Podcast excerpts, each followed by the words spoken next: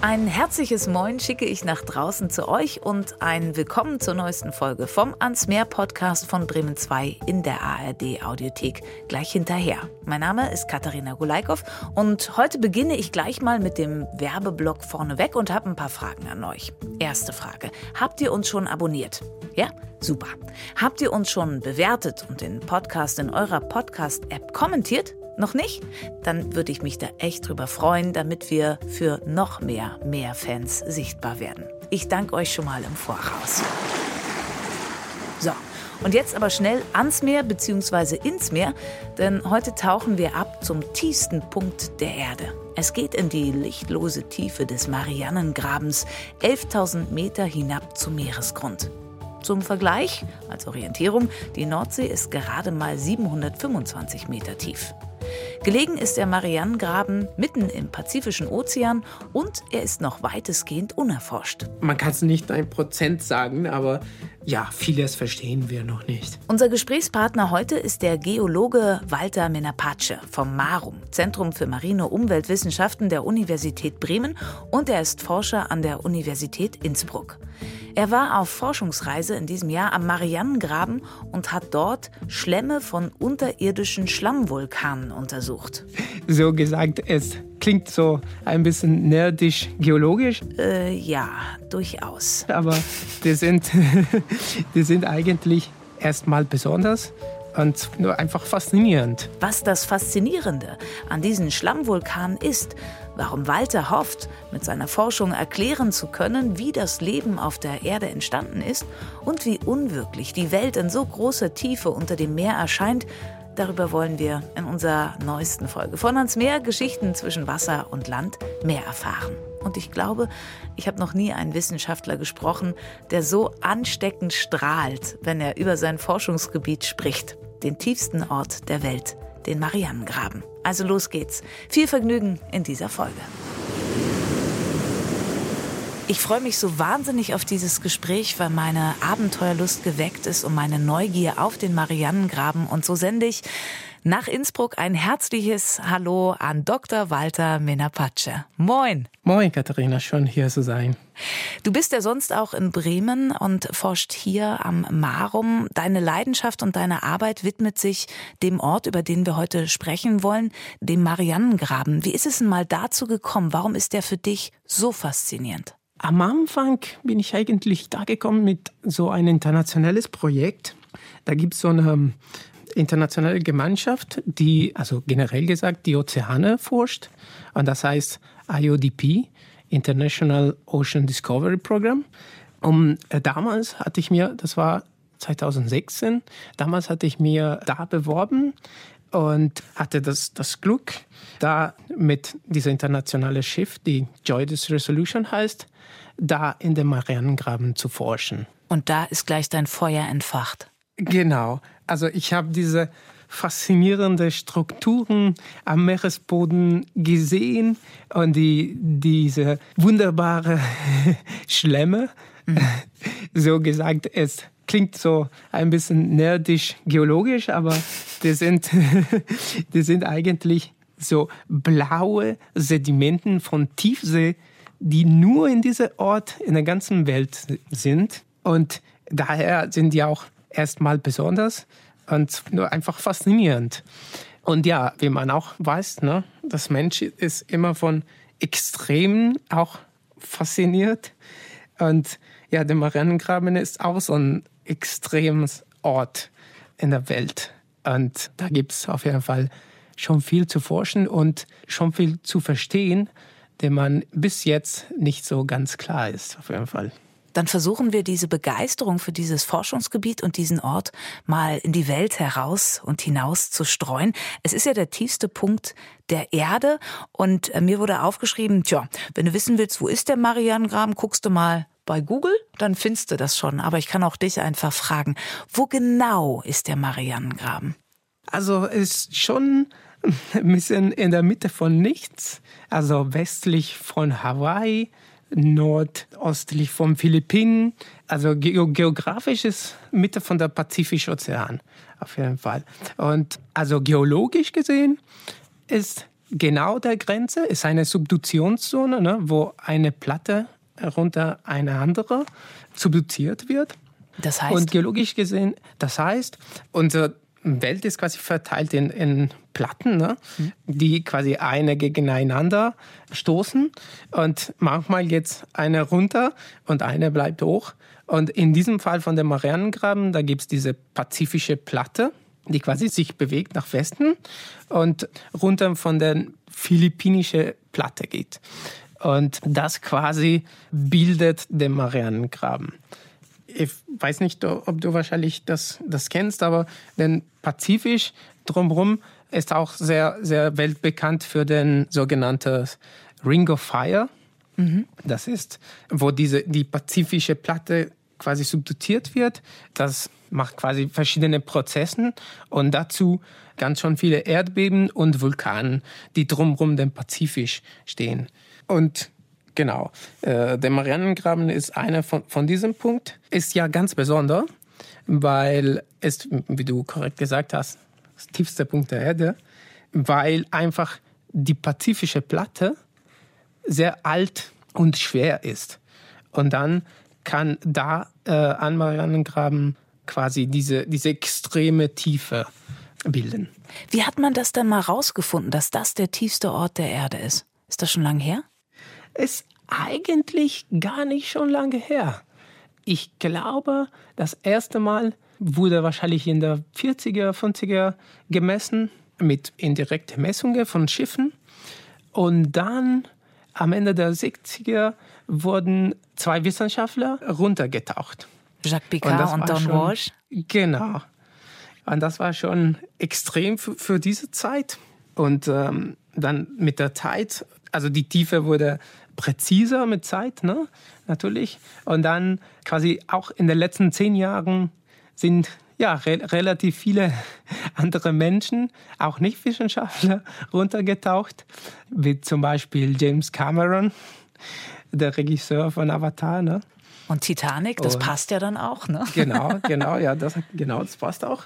Und genau, Victor Vescovo, das ist auch eine andere relativ berühmte Abenteurer. Entrepreneur. Ja, genau. genau. Genau. Ich habe ich hab über die gelesen. Also das Erste, was ich mich gefragt habe, das, was du gesagt hast, 1960 tauchten Picard und Walsh ab auf 10.916 Metern in die Tiefe und dachte ich, wow, in den 60er Jahren, das ist ja der Hammer. Und dann dauerte ja. es Jahrzehnte, bis wieder jemand, ne? du hast James Cameron angesprochen, das war 2012. Genau. Jetzt der Vescovo, der Victor, der war 2019. Warum hat es so lange dazwischen gedauert? Was ist die Herausforderung am Marianengraben? Ja, also ich glaube, dass das Grund ist, ist hauptsächlich politisch, mhm. weil ja in den 60er, 70er, das, das war kaltes Krieg, ne? Und dann natürlich alle, die, die diese extreme Herausforderung herangehen zu kriegen, hinzuschaffen, das war natürlich ein großes Gewinn für USA, wie zum Beispiel genau das Moonlanding, in eine ähnliche Optik, würde ich sagen. Immerhin war, war immer so äh, challenging, darunter natürlich zu, zu tauchen. Und das Druck, der da ist, ist natürlich immens. Ne? Ja. Und da, das ist hauptsächlich, natürlich musst du äh, irgendwie Sauerstoff runter hinschaffen, wenn du, wenn du mit, mit Menschen runtertauchen willst. Ich habe mal so, so ein paar Zahlen mir rausgesucht, um mir das versuchen vorzustellen. Also ich las, du musst sagen, ob das hinhaut, in 4000 Metern ist der Druck schon 400 Mal höher, als wir das gewohnt sind. Also eigentlich würde man, wenn man da kein spezielles U-Boot hat, zerquetscht werden, oder? Ja, ja. genau. Was ist da unten? Weil ich glaube, der Marianengraben hat ja auch diese faszinierenden Geschichten von Unterwassermonstern, Riesenkraken, mhm. die Schiffe unter Wasser ziehen oder Moby Dick kommt da bestimmt auch mal vorbei und gruselige Tiere, die da unten sind. Ist es gefährlich unten im Marianengraben bis auf den Druck? Äh, nee, ich würde sagen, der Druck ist das gefährlichste Sache. Sonst gibt es tausende faszinierenden Tieren und ähnliches. Wie du auch gesagt hast oder wie, wie, wie man glaubt, es ist eigentlich korrekt, dass generell die Tiere in, in diese so Abyssal Trenches, wie dem Marianengraben schon größer sind als quasi ähnliche Tiere im, im nicht so große Tiefe, weil also man glaubt eigentlich, dass, dass die quasi den Druck kompensieren müssen mhm. und auch mehr Sauerstoff nehmen müssen, daher auch so quasi große Organe und so und müssen, müssen auch an die Temperatur quasi sich gewöhnen da in diese Tiefe.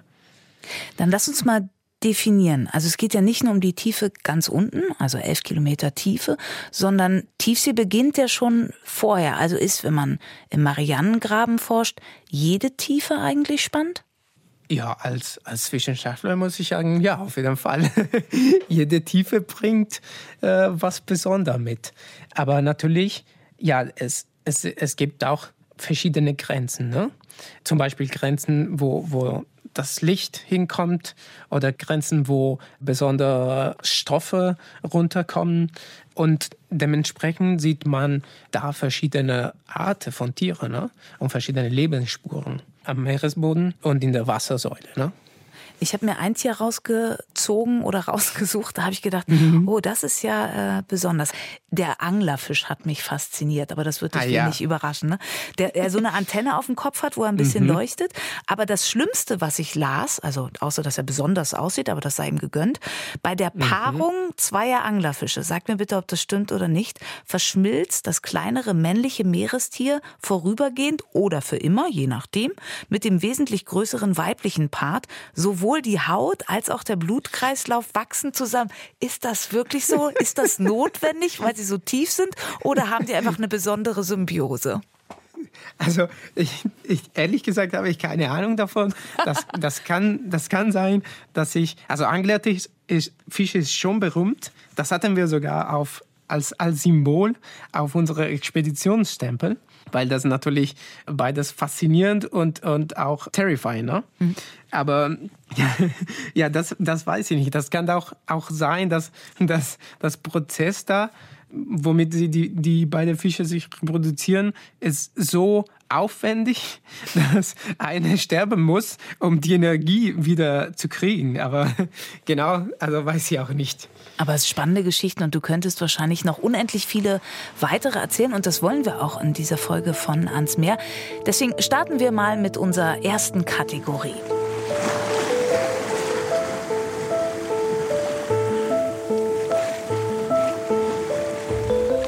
Wir packen also unseren Koffer, beziehungsweise du machst das eigentlich, denn du warst ja auf Forschungsreise am Marianengraben, zuletzt im Juli dieses Jahres. Und was hast du dann genau. mitgenommen? Was braucht man da? Ist es da besonders kalt oder warm oder Beruhigungstabletten? Was hast du eingepackt? Das hängt immer auch an, an der Jahreszeit natürlich da. Ne? Aber ähm, generell, generell das Schiff ist, ist klimatisiert. Also man, man braucht für, für drinnen nichts Besonderes. Für draußen, das kann, das kann wirklich feuchtig sein, muss ich sagen. Das ist schon anstrengend, feuchtig und warm. Aber am liebsten packe ich auch eigentlich meine Hängematte mit. das ist immer, immer nett, weil also auf dem Schiff gibt es auch keinen Urlaub. Ne? Man, man arbeitet sieben Tage der Woche, aber es ist wichtig, sich ein bisschen Zeit zu nehmen. Und wenn dann, dann hänge ich gerne mit Hängematte an der Sonnendeck oder ja, gerne packe ich auch meine Brettspiele mit. Besonders abends, wenn man keine wissenschaftliche ähm, Arbeit am Deck machen kann, dann äh, ist es ein bisschen ruhiger und, und dann kann man auch gerne Brettspiele spielen und sowas ähnliches. Ja, und dann noch gerne packe ich äh, natürlich als Italiener meine Kaffeemaschine. ähm, ja, ja, so ein deutsches Kaffee, also ja, nicht mhm. deutsches Kaffee, aber also Filterkaffee mag ich nicht so gerne. Komm nicht äh, an deine Lippen, das merke ich schon. Genau, ja. genau. Dann, dann Espresso ist mir am liebsten und dazu, genau, packen wir in unsere Container immer so eine Reisekaffeemaschine für Espresso und dann, dann das bringt auch Freude. Damit die Gedanken auch weiter funktionieren können und du nicht im Filterkaffee genau. ertrinken musst. Das habe ich verstanden. Alles klar. Du warst ja mit dem Forschungsschiff Sonne, ich glaube, das bekannteste Forschungsschiff Deutschlands, unterwegs. Mit wie vielen Leuten fahrt ihr da los? Also Auftrag ist, Ihr habt euch mit Schlamm unter anderem beschäftigt, da gucken wir gleich noch drauf. Aber erstmal so das Drumherum. Also ihr so los auf der Sonne, gen Mariannengraben. Wie viele Leute sind dabei? Wie läuft so eine Forschungsreise ab? Also sind mh, mm, generell, also am liebsten volle Schiff sind 40 Wissenschaftler, Wissenschaftlerinnen. Und also wenn es möglich ist natürlich, fährt man mit einem vollen Schiff und versucht man da alles möglich zu kriegen, also wissenschaftsmäßig. Nicht nur quasi das Hauptziel von, von der Fahrt, sondern auch, man, man versucht quasi die, die verschiedenen Themen der Forschung auch zu erfüllen. Und dazu kommen natürlich auch 31 Leute ähm, von der Mannschaft. Und die natürlich äh, bedienen das Schiff, sodass wir eigentlich nur an Wissenschaft denken können. Okay, ganz fokussiert mit eurer Arbeit, wenn ihr nicht gerade ein Spiel spielt oder in der Hängematte liegt, das habe ich genau. verstanden. Ist das, ist das ein Abenteuer auch für dich, loszuziehen an so einen Forschungsort oder ist das pure fokussierte Arbeit? Ja, auf jeden Fall, jedes Mal. Weil das Schiff schon von, von verschiedenen Orten losfährt. Also diesmal zum Beispiel sind wir von, von Neukaledonien losgefahren und sind wir in Alaska angekommen. Das heißt, getrennt von der reinen Forschung ist auch ein Abenteuer selbst, nach diesen Orten zu reisen und da Verschiedenes entdecken.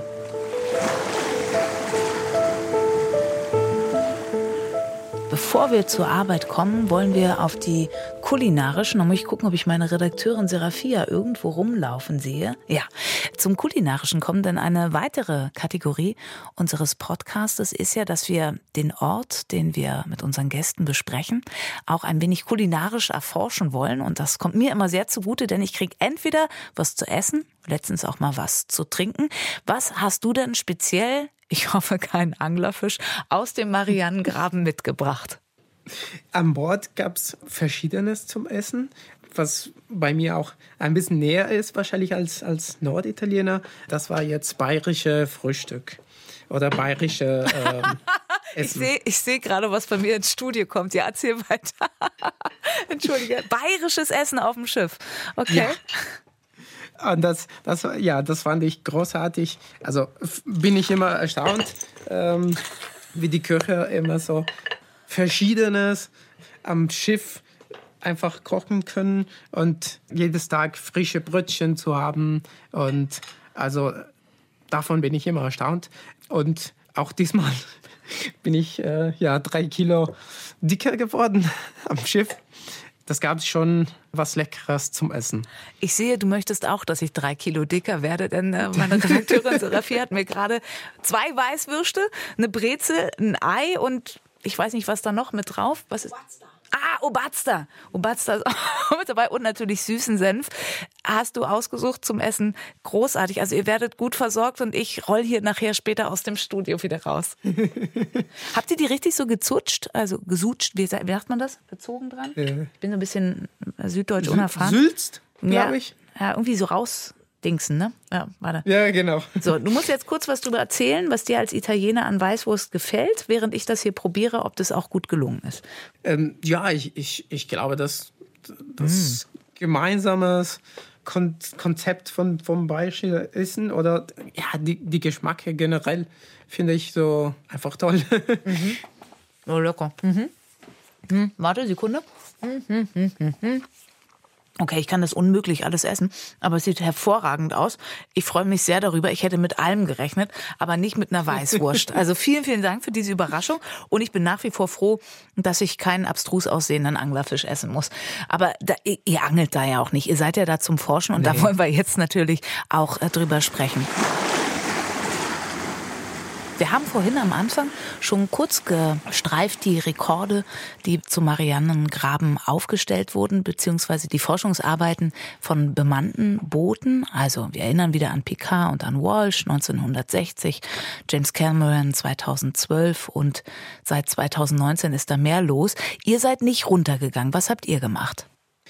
wir sind nicht runtergegangen, sondern wir haben quasi am Rand der Marianengraben geforscht. Da ist auch besonders interessant, weil diese sogenannte riesige Strukturen da sind, die äh, Schlammvulkan heißen. Die sind auch ganz ähnlich an normale Vulkanen, aber genau, statt Lava, die spucken einfach verschiedene Arten von Schlamm und Gesteinklassen raus. Oh, wo sind die im Marianengraben? Die sind quasi zwischen 20 und 60 Kilometer weit weg vom Graben, also zwischen den Graben und den, den Inseln, also den Marianeninseln. Oh, die kenne ich gar nicht. Was sind Marianeninseln? Ist das verstreut im, im Graben drin? Ah ja, das sind quasi das, es, es Teils von der Subduktionszone Komplex sozusagen. Ja, sind so wahrscheinlich zehn Inseln oder so, mhm. die nah dran am Marianengraben sind. Hauptsächlich vulkanisch sind, ne? Die wurden von, von Vulkanen gebildet. Und einige sind jetzt äh, inaktiv und da gibt es auch relativ viele Leute, also an der größten Insel. Und die anderen sind schon so leere Inseln, wo einfach so krasses Natur gibt. Kannst du die beschreiben? Also kann ich mir das wirklich vorstellen? Man ist ja immer schnell mit so einem Vergleich bei Mondlandschaft, wenn es irgendwas vulkanischen Ursprungs ist. Kannst du beschreiben, wie das da ausschaut?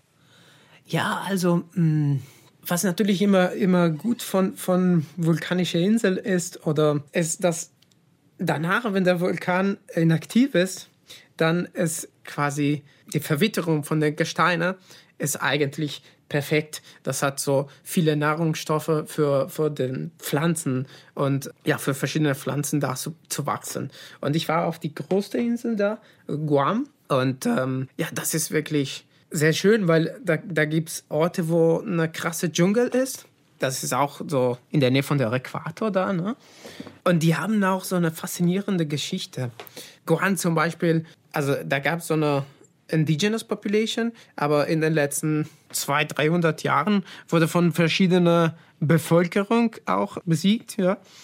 Und da gab es erstmal spanische Leute, dann wurden die Insel tatsächlich an Deutschland verkauft. Ah. Ja, in den Ende der 18. Jahrhundert. Mhm. Und ja, dann nach dem Krieg gehörten die Inseln Japan und dann letztendlich, also nach dem Ersten Weltkrieg und dann nach dem Zweiten Weltkrieg sind jetzt US, also amerikanische Inseln. Und äh, ja, das, das kann man leider spuren, weil da gibt es auch so eine große US Navy Base. Ja, das ist natürlich eine strategische Stelle mitten in der Pazifik. Ne? Ja, dementsprechend auch viele amerikanische äh, Militaren. Das Insel selbst ist ist auf jeden Fall sehr schön. Dann tauchen wir doch ja. noch mal ab in Richtung Marianengraben runter. Du hast erzählt von den Schlammvulkanen. Einfach schon ein großartiges Wort. Ich muss immer wieder sagen Schlammvulkane, an denen ihr forscht. Mit welcher Hoffnung? Was wollt ihr herausfinden? Da äh, bei den Schlammvulkanen, ich finde, äh, wie gesagt, faszinierende Strukturen, weil also technisch ist immer schwierig im Meeresboden zu bohren. Also Menschheit hat es geschafft, am Land am tiefsten bis zwölf Kilometer quasi in der Erde zu bohren. Und das, das war ja nördlich von Finnland. Und im Ozean, wir sind auch immer interessiert an den tiefsten Prozessen in der, in der Kruste, aber wir können den nicht beproben und nicht beobachten. Die faszinierende Sache von Schlammvulkanen ist, dass durch dieses Schlammvulkan, man kann Produkte beproben, also das heißt Sedimenten, Gesteine und Fluide, die bis 15 oder 20 Kilometer tief in Meeresboden rauskommen. Und das ist natürlich für, für Wissenschaft großartig, weil man kann es nur quasi flachig beproben und man hat Proben von einige Kilometer Tiefe. Also das auf jeden Fall, was ich immer faszinierend finde. Aber was findet ihr da drin? Also da, wir, wir quasi studieren die verschiedenen Prozesse, die zum Beispiel da in, in Marianengraben stattfinden. Und das ist schon Verschiedenes. Also man kann zum Beispiel, was wir hauptsächlich machen, Erdbeben studieren und beobachten. durch diese Schlammvulkan.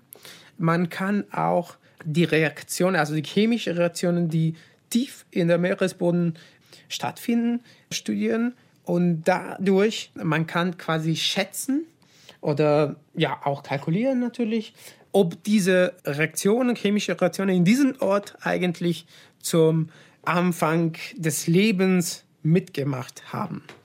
Besonders da im Marianengraben. Ah, okay, also der Ursprung der Welt sozusagen, dass er an dem forscht. Ja, genau. Mhm. Nicht der Welt, sondern des, des Lebens an der Erde. Ich las, und da musst du mal sagen, ob man das vergleichen kann, weil eine Frage, die ich dir gerne noch stellen würde, was bewegt ihr damit, beziehungsweise was bedeutet diese Forschung für die Welt? Also klar, ich werde schlauer und erfahre mehr, wo alles herkommt, aber zum Beispiel las ich über den Tauchgang von 1960 von Picard und Don Walsh, dass sie sozusagen bewiesen haben damit, dass es unten im Marianengraben auf 10.916 Metern tief auch noch Lebewesen gibt und dadurch verhindert haben sollen, dass zum Beispiel Atommüll im Meer gelagert wird, auf was für komische Ideen Menschen auch immer kommen. Habt ja. ihr auch so eine direkte Reaktion durch eure Forschung? Was können wir dadurch erreichen, beziehungsweise was wollt ihr ausrichten? Ja, also wie gesagt, wir haben auch verschiedene Objektive. Ne? Zum Beispiel, ich persönlich möchte gerne verstehen, also ich hatte am Anfang ein bisschen erklärt, wie da am Marianengraben die pazifische Platte mhm. unter den philippinische Platte also runtergeht. Und das ist nicht reibungslos. Also die, die zwei Platten, die haben auch so eine, eine besondere, also als, als die eine nacheinander sich bewegen, die produzieren auch Erdbeben. Und diese Erdbeben kann man quasi direkt beobachten durch diese oder die Effekte auch von diesen Erdbeben kann man direkt beobachten durch diese ähm, Schlammvulkan. Wir haben da zum Beispiel zwei, ähm, im, im Sommer jetzt, zwei Langzeitinstrumente da am Meeresboden gelassen. Die werden für jetzt zwei oder drei Jahre verschiedene Parameter im Meeresboden messen. Und wir würden gerne sehen, wie stark diese Erdbeben und wie oft die stattfinden, um dann quasi diese, diese Subduktionszone zu charakterisieren. Grund dafür ist, in Subduktionszonen passieren die größten Erdbeben an der Erde, ne? die höchste Magnitudo Erdbeben. Und ähm, das kann natürlich auch Tsunamis mhm. ähm, äh, bilden und ähm, und ähnliche äh, Katastrophen, die, die natürlich direkt äh, den Mensch, die an der Küste lang leben, stark beeinflusst. Also frühzeitig erkennen, verstehen, wie es funktioniert und habt ihr dann Möglichkeit auch zu verhindern, nee, das ist zu groß oder das wirken Kräfte. Da geht es wahrscheinlich eher um Verstehen, um frühzeitige Warnung. Verstehe ich das richtig? Genau. Ja, okay. Genau. Ja. Äh, und, und genau, das ist ein Teil, also mhm. wo, wo ich quasi ja, di direkt involviert bin. Und dann ist ein anderes Teil, das natürlich auch das Ursprung des Lebens, also verbindet äh, mit Ursprung des Lebens. Das heißt, rund um den Marianengraben passiert eine besondere chemische Reaktion. Das heißt, das Mantelgestein da reagiert mit Wasserkontakt und dann quasi produziert diese Pentinit-Gestein. Und dieses Prozess, das heißt Serpentinisierung, das ist ein ganz wichtiges Prozess an der Erde und es ist gedacht auch als nicht nur an der Erde stattzufinden, sondern auch in unserem Solarsystem. Und was da interessant ist, ist auch, dass dieser Prozess Wasserstoff produziert. Und dieses Wasserstoff kann auch benutzt werden für so primordiale Organismen und in diese extreme Region oder diese genau extreme Settings zu leben. Ja, wahnsinnig spannend. Jetzt geht ihr mit Gerätschaften runter. Ist bei dir dieser Traum da auch mal selber hinabzusteigen in die Tiefe des Meeres? Ja, auf jeden Fall. Das wäre schon ein großes Traum. Ja, leider habe ich nicht so ganz schon viel Geld wie äh, James Cameron oder Victor Vescovo. Und ja, wird schwierig sein. Besonders weil es jetzt, also fast alle die, also ja, außer die Chinesen, die haben so ein Manned Submersible. Aber sonst. Was ist das? Ja, das, das ist so ein Submersible, wo, wo äh, ja, Leute reinpassen. Ach so, ein U-Boot. Ja, genau, ja. so eine Art. Mhm. Stark vereinfacht ausgedrückt, ja. genau. Aber sonst, normalerweise taucht man immer mit Roboter, die, die nicht Menschen drin haben. Weil man kann es tatsächlich auch quasi, ja, also wissenschaftlich gesehen, es macht nicht so wirklich viel Sinn für ein paar Leute mitzutauchen, wenn es alles relativ gut remote vom Schiff das machen kann. Also über die Kameras dann zu sehen. Hier, ich habe gefunden, auch genau. mit dem, mit dem Vescovo-U-Boot oder wie du sagst, ähm, kommt man, da würden jetzt auch schon touristische Fahrten angeboten. Also wenn du 750.000 US-Dollar beisammen hast, könntest du auch runterfahren. Ist doch ein Schnäppchen, oder? Wie findest du das, dass man sowas touristisch aufbereitet? Ja, das, das finde ich ein bisschen schlecht. Weil? Weil, also diese, diese Orte sind zum Beispiel wie am Marianengraben oder alle den, den ganzen pazifischen Graben sind schon extreme Orte. Ne? Und da, da quasi ist, die Systeme sind schon quasi isoliert bei sich selbst. Wenn man mit irgendwelche fremde Körper, so wie ein U-Boot oder so, runtertaucht, man kann es also nicht für Wissenschaft, weil also das macht jetzt schon, schon Sinn, dieses System zu verstehen. Man kann so Verschiedenes in der Graben quasi mitnehmen und wahrscheinlich diese Systeme beeinflussen.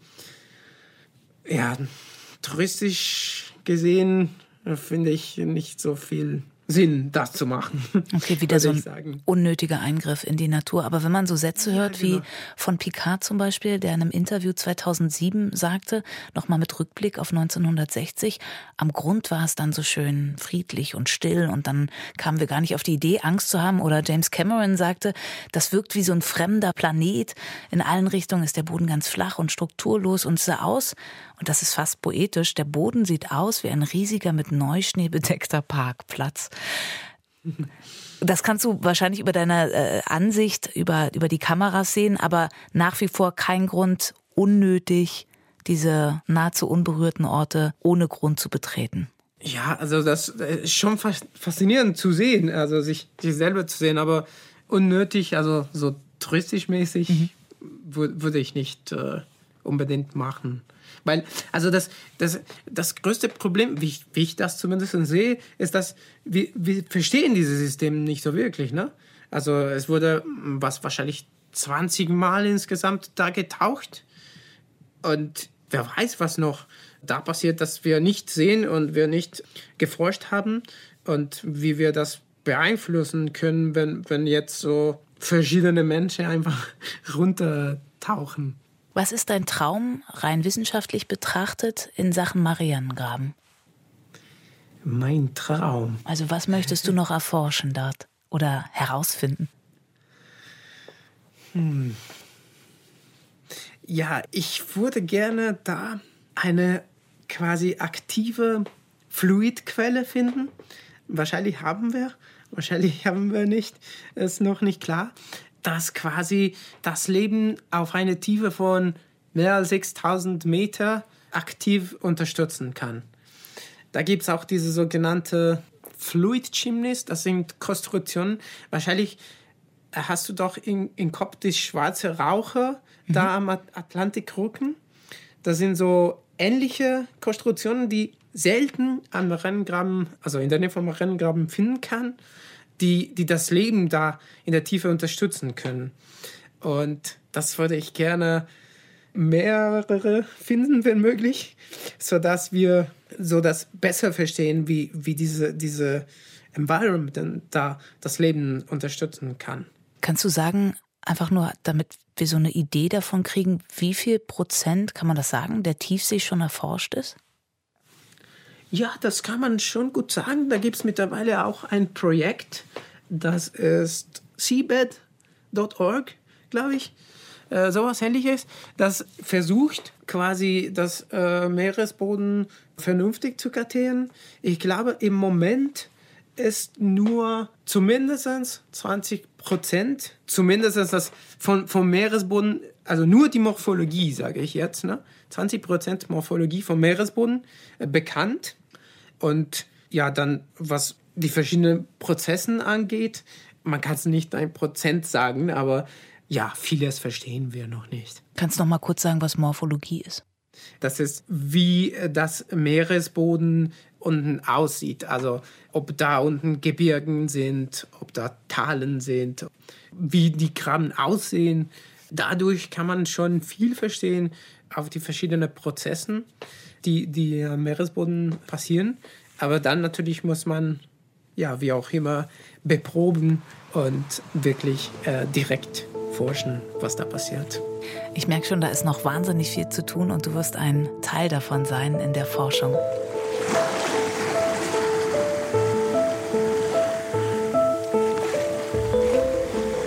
Ich würde gern zur letzten Kategorie unseres Podcasts kommen. Und da geht es um, naja, was nimmst du mit? Also aus deinen bisherigen Begegnungen mit der Region rund um den Marianengraben und die Einblicke und die Testergebnisse, die du schon ziehen konntest. Was hat das mit dir gemacht, diese Arbeit? Also diesmal war, war auch, auch ein bisschen besonders, weil wir haben den ganzen Pazifisch, also wir sind durch den ganzen Pazifisch gefahren und das war unglaublich beeindruckend, weil während des Fahrts habe ich quasi immer auch ein bisschen gelernt, was wir über die Morphologie, also was für eine Morphologie am Meeresboden wir durchgefahren sind. Und das war so wahnsinnig so viel, dass, dass ich nicht kannte und, und Prozesse, die ich nie gehört hatte. Das fand ich einfach faszinierend, wie so viel von Pazifischer Ozean schon erklärt wurde, aber auch wie, wie viel unbekannt ist. Wir haben auch schon viele Sachen gesehen oder zum Beispiel kartiert, dass das ja auch keine Erklärung dafür gab. Und das fand ich immer wieder beeindruckend und auch, ja, auch ein Grund, weil äh, ich Geologie immer so spannend finde. Oder Meeresgeologie in diesem Fall. Ist echt mit jedem Tauchgang bringt ihr neue Erkenntnisse oder eben Fragezeichen mit nach oben, ne? Ja, beides auf jeden Fall. Super. Ich danke dir dafür, lieber Walter, dass du uns ein bisschen hast teilhaben lassen an deiner Forschung und an diesem Ort, dem Mariannengraben, wo wir wahrscheinlich alle, die wir das hier hören, niemals hinkommen werden. Also vielen, vielen Dank für diesen sehr exklusiven Einblick. Danke dir fürs Gespräch. Ja, kein Ding. Danke euch. Und ich, ich wollte auch nochmal alle Teilnehmerinnen mich bedanken, weil ist nicht natürlich nur mein Forschung. Also auf dem mhm. Schiff sind wir äh, höchstens 70 Leute. Und ja, das ist natürlich ein gemeinsames Arbeit, diese Ergebnisse jetzt zu produzieren und diese Forschung zu, zu liefern. Perfekt, das war super. Tolles Schlusswort. Ich danke dir vielmals. Danke. Der ans Meer Podcast von Bremen 2 heute zu Besuch am tiefsten Ort der Erde, dem Mariannengraben. Hat euch die Folge gefallen? Oh, dann abonniert uns doch in der ARD Audiothek oder wo ihr sonst gute Podcasts hört. Kommentiert und bewertet uns gerne. Kommentare, Wünsche und Vorschläge für andere Sehnsuchtsorte am Meer, die wir hier mal näher besprechen sollen, könnt ihr mir auch gerne schreiben unter dem Stichwort ans Meer. Entweder eine Nachricht über den Bremen 2 Instagram-Account oder einfach eine Mail an bremen2 at radiobremen.de. In zwei Wochen gibt es wieder eine neue Folge, dann wieder was komplett anderes. Dann nehme ich euch mit ins Hippie-Paradies, ins indische Goa am Arabischen Meer. Und für zwischendurch darf ich euch einen meiner absoluten Lieblingspodcasts von Bremen 2 in der ARD Audiothek ans Herz legen, der uns tief in die Hörfunkarchive mitnimmt. Und jetzt, verehrte Hörerinnen und Hörer, kein Mucks Krimi-Podcast. Aufmachen, Polizei. Keinen Schritt weiter, sonst schieße ich. Bleiben Sie stehen! Was ist denn passiert? Ich habe es nicht getan. Beantworten Sie meine Frage. Das ist Anstiftung zum Mord. Stimmt das? Nein, das ist nicht wahr. Sie sind ein Lügner. Woher wissen Sie das? Ich hatte keine Ahnung. Wie ist eigentlich Ihr richtiger Name? Gisela. Woher wissen Sie, dass das ein Mann ist? Meine Frau? Ich? Achtung! Weg mit dem Revolver! Was denn, willst du ja mucksen? Kein Mucks. Der Krimi-Podcast mit dem wunderbaren Bastian Pastewka. Voller Hörfunkleidenschaft holt er zu jedem Donnerstag spannende Krimis aus den Hörspielarchiven der ARD und von Deutschlandfunk Kultur hervor. So, und jetzt ist wieder Zeit zum Tschüss sagen. Mein Name ist Katharina Gulaikow und ich sage wie immer Danke an meine Redakteurin Serafia Johansson und an das gesamte Team von Bremen 2. Und an euch fürs Zuhören. Bis bald.